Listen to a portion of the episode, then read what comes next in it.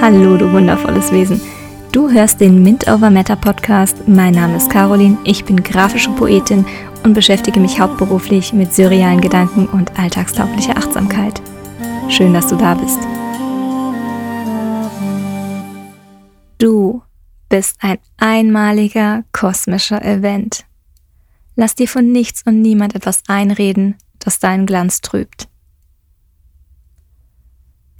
Immer wenn ich einen Human Design Chart erstelle, muss ich lächeln. Mir springen direkt einzelne Aspekte ins Auge, die mir Anhaltspunkte darüber liefern, was Menschen wichtig ist, für was sie eine Superpower haben und womit sie sich am wohlsten fühlen. Human Design ist ein Tool zur Persönlichkeitsanalyse unserer individuellen Energien basierend auf unserem Geburtsdatum, Geburtsort und Uhrzeit. Es ist kein Glaubenssystem oder spirituelles Herumorakeln, sondern eine Synthese aus acht Wissenschaften. Die vier alten Wissenschaften Astrologie, I Ching, Chakrenlehre und Kabbalah sowie die vier modernen Wissenschaften Genetik, Biochemie, Astronomie und Quantenphysik. Human Design verrät dir in einer Grafik nicht nur, wie du tickst, sondern wie du nach deiner eigenen Autorität die für dich passenden Entscheidungen treffen kannst. Als ich Anfang 2020 zum ersten Mal von Human Design gehört habe, fand ich es mega spannend, hätte aber niemals gedacht, wie sehr ich mich noch dafür begeistern würde. Nachdem ich vorsichtig die Zehen ins mysteriöse Wasser getaucht hatte, stürzte ich mich bald kopfüber in die Untiefen des Human Design Systems. Ich habe viel gelesen und allerhand Inhalte, die ich online finden konnte, aufgesogen. Doch am spannendsten wurde es immer dann, wenn ich mir die Körpergrafik von echten Menschen angesehen habe. Natürlich braucht man ein Grundverständnis für die Zusammenhänge der Zentren, Gates und Channels. Grob zusammengefasst gibt es im Human Design fünf Typen. Manifestoren machen circa 8% der Menschheit aus Ihre Aura ist geschlossen und kann auf andere Energietypen abweisend wirken. Sie kennen kein Nein, wenn es um ihre Visionen geht. Und sie sind der einzige Typ im Human Design, die ohne eine Einladung zu erhalten handeln können. Ihre Strategie ist es, andere zu informieren, was sie vorhaben und dann die Dinge in Angriff zu nehmen. Das sorgt dafür, dass ihre Mitmenschen sich geachtet fühlen und Manifestoren besser verstanden werden. Wenn Manifestoren nicht ihrer Strategie folgen, ist ihr nicht selbst Thema Zorn. Projektoren machen ca. 21 Prozent der Menschheit aus. Sie haben eine sehr fokussierte und durchdringende Aura, mit der sie direkt die Potenziale ihres Gegenübers erkennen können. In Situationen haben sie schnell den Überblick und können daher gut koordinieren und organisieren. Ihre Strategie ist es, auf eine Einladung zu warten, bei der ihre individuellen Fähigkeiten und Talente erkannt werden und nicht selbst die Initiative zu ergreifen. Wenn Projektoren nicht ihrer Strategie folgen, ist ihr Nicht-Selbst-Thema die Bitterkeit. Generatoren und manifestierende Generatoren machen circa 70 Prozent der Menschheit aus. Ihre Aura ist offen und einladend. Sie haben viel schöpferische sakrale Energie und sind damit der Schlüssel zur Lebenskraft unserer Welt. Ihre Strategie ist es, auf das Leben zu reagieren und zu antworten. Bei manifestierenden Generatoren auch noch ihre Umwelt zu informieren. Wenn sie nicht ihrer Strategie folgen, ist ihr Nicht-Selbstthema die Frustration, beziehungsweise bei manifestierenden Generatoren Frustration und Zorn. Der letzte und seltenste Typ im Human Design ist der Reflektor. Die Reflektoren machen circa ein bis zwei Prozent der Weltbevölkerung aus. Ihre Aura ist nicht dicht und geschlossen, sondern diffus und ihr Umfeld abtastend. Durch ihre Offenheit sind sie ein perfekter Spiegel der Energie, welche sie umgeben, und eine Projektionsfläche für ihre Mitmenschen. Diese besondere Fähigkeit kann sie sehr weise werden lassen. Sie brauchen viel Raum, um sich zurückzuziehen, und ihre Strategie ist es, einen Mondzyklus abzuwarten, bevor sie ihre Entscheidung treffen. Ihr Nicht-Selbst-Thema ist die Enttäuschung. Jede Körpergrafik besteht aus neun Zentren, 36 Kanälen, 64 Gates. Zudem gibt es zwölf verschiedene Profile, die zeigen, wie wir auf andere wirken und wie wir uns im Zusammenspiel mit anderen verhalten können. Wenn man sich einen Chart ansieht, findet man links und rechts von der Körpergrafik die Symbole verschiedener Planeten aufgelistet. Rot markiert auf der linken Seite sieht man die unbewusste Designseite mit Informationen, was wir auf genetischer Ebene so mitbekommen haben. Und auf der rechten, schwarz markiert, findet man die bewusste Seite bzw. unsere Persönlichkeit mit dem, was uns ausmacht. Je nachdem, welche Zentren im Chart definiert sind, also in der Körpergrafik farbig markiert, hat man eine von sieben Autoritäten, die uns dabei hilft, Entscheidungen zu treffen, die für unseren individuellen Lebensweg stimmig sind. Es ist ein bisschen so, als würde man eine Sprache lernen. Doch wenn man die Vokabeln langsam verinnerlicht und die Grammatik begriffen hat, macht es sehr viel Freude, damit Sätze zu bilden dann ist das Analysieren der Daten wie reine Poesie. Man sieht Verbindungen, Zusammenhänge und Dynamiken. Auch wenn ich nichts Zusätzliches in die angezeigten Körpergrafiken hineininterpretiere, lasse ich mich beim Ablesen von meiner Intuition leiten. Welchen Planet schaue ich mir als nächstes genauer an? Welche Art von Kreisläufen ist im Chart hauptsächlich definiert? Nach und nach vervollständigt sich das Bild, und je nachdem, von welcher Perspektive ich darauf schaue, bekomme ich neue Hinweise, die bei der aktuellen Fragestellung der Person helfen. Es ist wie gesagt nichts, das ich zusammenfantasiere, sondern ich lese es aus und bringe mich als Impulsgeber mit in den Prozess ein. Begonnen habe ich ganz klassisch mit meinem eigenen Chart. Ich bin ein manifestierender Generator mit dem Profil 5.1 und sakraler Autorität. Mhm. Mir wurde dabei sehr viel über mich und verschiedene Ereignisse in meinem Leben bewusst.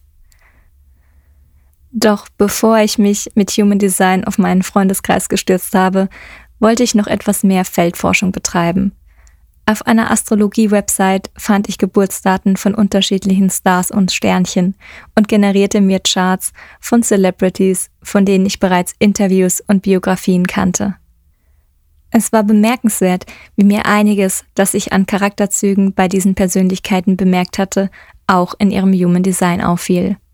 Als ich mich langsam sicherer in meiner Wahrnehmung fühlte, habe ich mir die Charts von Freundinnen, Freunden und Bekannten angesehen und mit ihnen darüber gesprochen. Human Design ist nicht die Antwort auf alle Fragen. Es ist der Schlüssel zu einem besseren Verständnis unserer Energie und der Zusammenhänge, welche wir spüren, aber nicht erklären können. Das Schönste, was Human Design mir geschenkt hat, ist die Erkenntnis, dass wir alle genau so zu diesem Zeitpunkt auf der Welt sind, wie wir es sein sollen. Wir haben alles, was wir für unseren Lebensweg und unsere Mission auf diesem durchs Weltall sausenden Mineralienbrocken namens Erde benötigen. Wenn wir mit unserer individuellen Energie im Flow sind, unsere Bedürfnisse kennen, gesunde Grenzen ziehen und nach unserer Integrität handeln, erfahren wir Fülle, emotionale Harmonie und ziehen noch mehr von dem in unser Leben, was uns nährt und beglückt. Und nun zu dem, was mir bei meiner Entdeckungsreise mehrfach aufgefallen ist und mich mit meinem 5-1er-Profil ziemlich frustriert hat. Ich bin, was man auch deutlich in meinem Human Design sehen kann, teilweise sehr pragmatisch und freue mich, zu Fragestellungen schnelle Lösungen zu finden. Was ich daher unheimlich schade finde, ist, wenn Menschen Human Design als Ausrede dafür nehmen, weshalb sie etwas nicht können, beziehungsweise weshalb sie ja ganz falsch seien. Das ist ein bisschen so, als würde man die Antwort auf die Frage, wie funktioniere ich am besten, herumdrehen und sagen, schau dir das an, ich funktioniere überhaupt nicht. Auf Social Media Accounts und in Gruppen lese ich Dinge wie, ich bin Projektor, daher kann ich XY nicht. Oder als Zwei-Vierer-Profil kann ich ja gar nicht wissen, was meine Talente sind. Oder noch besser, mein Herzzentrum ist nicht definiert, daher kann ich nicht erfolgreich sein.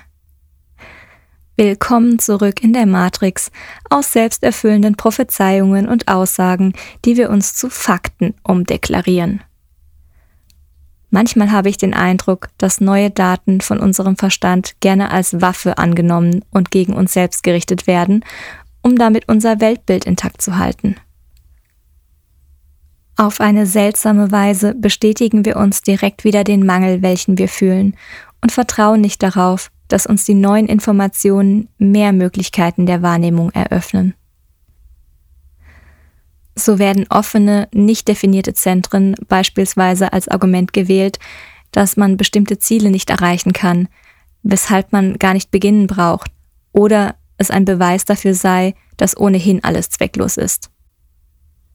Mir kommt da ein Multifunktionstaschenmesser in den Sinn.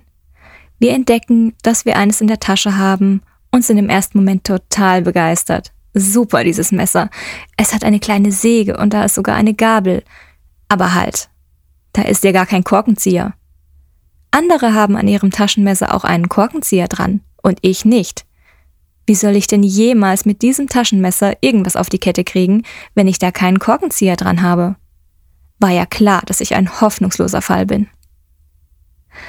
Gut, der Vergleich hinkt etwas, da wir im Human Design nie etwas gar nicht haben.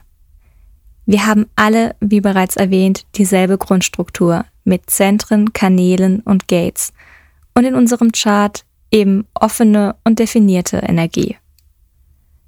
Wenn Zentren definiert sind, funktioniert es mit der Energie wie mit einem Sender. Wir broadcasten unsere individuelle Energie in die Welt und haben hier auch konstant unsere eigene Energie zur Verfügung. Offene Zentren sind wie Empfangsgeräte. Wir nehmen die Energie von anderen auf und schwimmen teilweise auf diesen Energien und Emotionswogen mit. Ein gutes Beispiel, wenn wir über Erfolg sprechen, ist das Herzzentrum, das auch als Egozentrum bezeichnet wird. Es hat, wie man vermuten könnte, nichts mit Liebe zu tun, sondern mit Willenskraft, Wettbewerb und einer besonderen Power, wenn es darum geht, Ziele zu erreichen und die Nummer eins zu werden. Etwas, das uns gerne als Basis für Erfolg erzählt wird. Nun ist es so, dass weltweit nur circa 20 Prozent der Menschen ein definiertes Herzzentrum haben. Sind damit alle anderen 80 Prozent auf Misserfolg vorprogrammiert? Das wäre einfach eine absurde Annahme. Nein, es ist vielmehr so, dass uns Menschen mit definierter Herzenergie besonders inspirieren und motivieren können. Nicht jeder von uns muss ein Extremsportler sein. Doch wenn wir sehen, was manche Athletinnen und Athleten erreichen, kann uns das in unserem Leben beflügeln ohne dass wir den Anspruch haben, in sämtlichen Sportarten selbst Gold zu holen. Alle, die, wie auch ich, ein offenes Herzzentrum haben, können die Weisheit erlangen, genau zu erkennen, wer die Willenskraft für den Wettbewerb besitzt und damit uns alle unterstützt. Denn die definierten Herzen sind mit einem Auftrag auf dieser Welt. Sie sind hier, um sich zu beweisen, uns zu inspirieren und mitzureißen. Die Erkenntnis, dass wir nicht besser oder schlechter als jemand anderes sind, ist hier die Basis zu unserer eigenen Kraft und Energie. Die definierten Herzen benötigen aber auch gezielte Ruhephasen, weil sie dazu neigen, sich selbst immer weiter anzutreiben. Ich sage gerne zu Menschen mit definierten Herzen, dass sie bitte bewusst Pausen einlegen sollten. Alleine schon, damit wir anderen hinterherkommen. Nur noch einmal zu dem, ich gebe es zu, hinkenden Vergleich mit dem Multifunktionstaschenmesser. Es ist also nicht so, dass wir keinen Korkenzieher an unserem Taschenmesser haben. Der Korkenzieher an unserem persönlichen Taschenmesser wird von uns nur immer anders wahrgenommen, je nachdem, welche Menschen uns umgeben. In unseren Charts fehlt nichts. Wir wurden genauso kreiert, dass wir all das besitzen, was wir jemals brauchen werden. Es besteht sozusagen ein Beziehungskontext, der uns Energien in offenen Zentren auf unterschiedliche Weise erleben lässt. Das ist auch der Grund, weshalb wir andere manchmal direkt anregend finden, sie uns inspirieren und in den Flow bringen können.